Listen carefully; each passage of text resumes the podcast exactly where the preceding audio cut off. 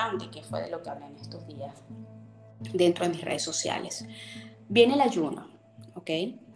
Y el ayuno no toma en cuenta esa ciclicidad. Nosotras necesitamos, nutricionalmente hablando, vamos a dejarlo por allí primero, cosas diferentes cuando tienes la regla, cuando estás ovulando o cuando estás a punto de que te vuelva a venir. Literal, nuestras necesidades nutricionales cambian. Entonces, tú has venido haciendo una dieta en la que comes 120 gramos de pechuga de pollo todos los días. No, eso está muy lejos de la salud femenina, porque tú hoy necesitas 120 gramos, pero mañana necesitas más. Y estas dietas estrictas de camisa de fuerza lo que han hecho es desconectarnos de nuestras necesidades. Es que literal son una camisa de fuerza. Entonces tú no entiendes qué comer, cuándo parar de comer, cuándo seguir comiendo, porque tú te desconectaste de algo tan intuitivo como mujer por estar siguiendo tantos parámetros. Y la verdad es que, mira, tú antes, y, me vas a decir si esto no te suena lógico. O sea, no, no hay que saber, no hay que estudiar. Simplemente háblame si esto no te parece lógico.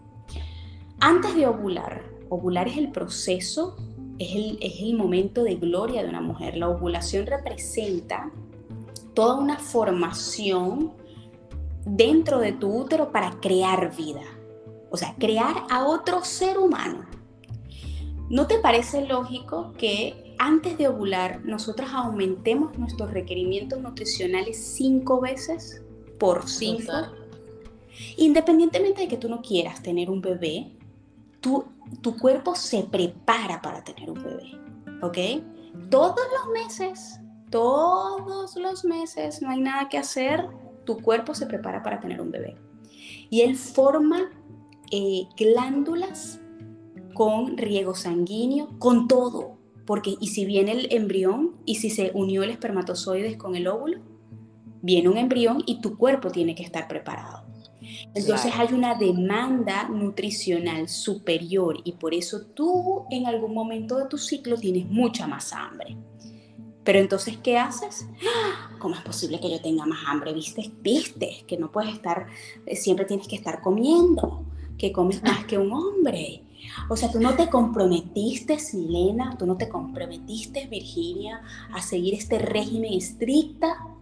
Eso está muy desalineado del hecho de ser mujer.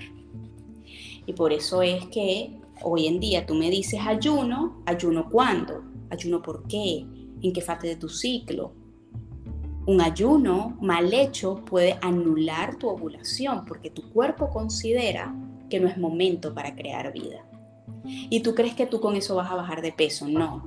Si tú haciendo ayuno, y escucha esto muy bien, si tú haciendo ayuno pones a tu cuerpo en un estado de estrés, tú vas a acumular grasa en vez de quemar grasa.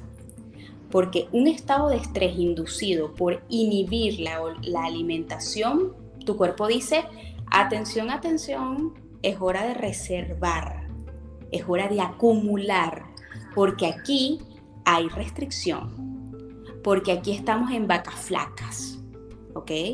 Y en vacas flacas acumulamos. Para tu cuerpo lo que tú, para ti lo que es, es grasa, pero para tu cuerpo es energía. Entonces, comer poco, y, y te hablo con propiedad, las personas que yo atiendo en sobrepeso y obesidad son las mujeres que menos comen.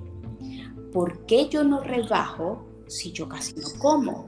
es precisamente, querida amiga, por eso. Porque tu cuerpo siente la necesidad de reservar hasta lo más mínimo, porque lo mantienes en una zona de peligro. Entonces, el desayuno en las mujeres es importante, es importantísimo. Es importantísimo. De hecho, es preferible, y, esto por favor tómenlo, no lo tomen como personal y salgan a hacerlo.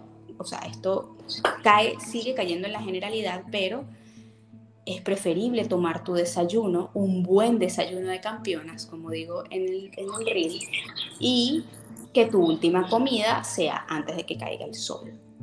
¿Ok?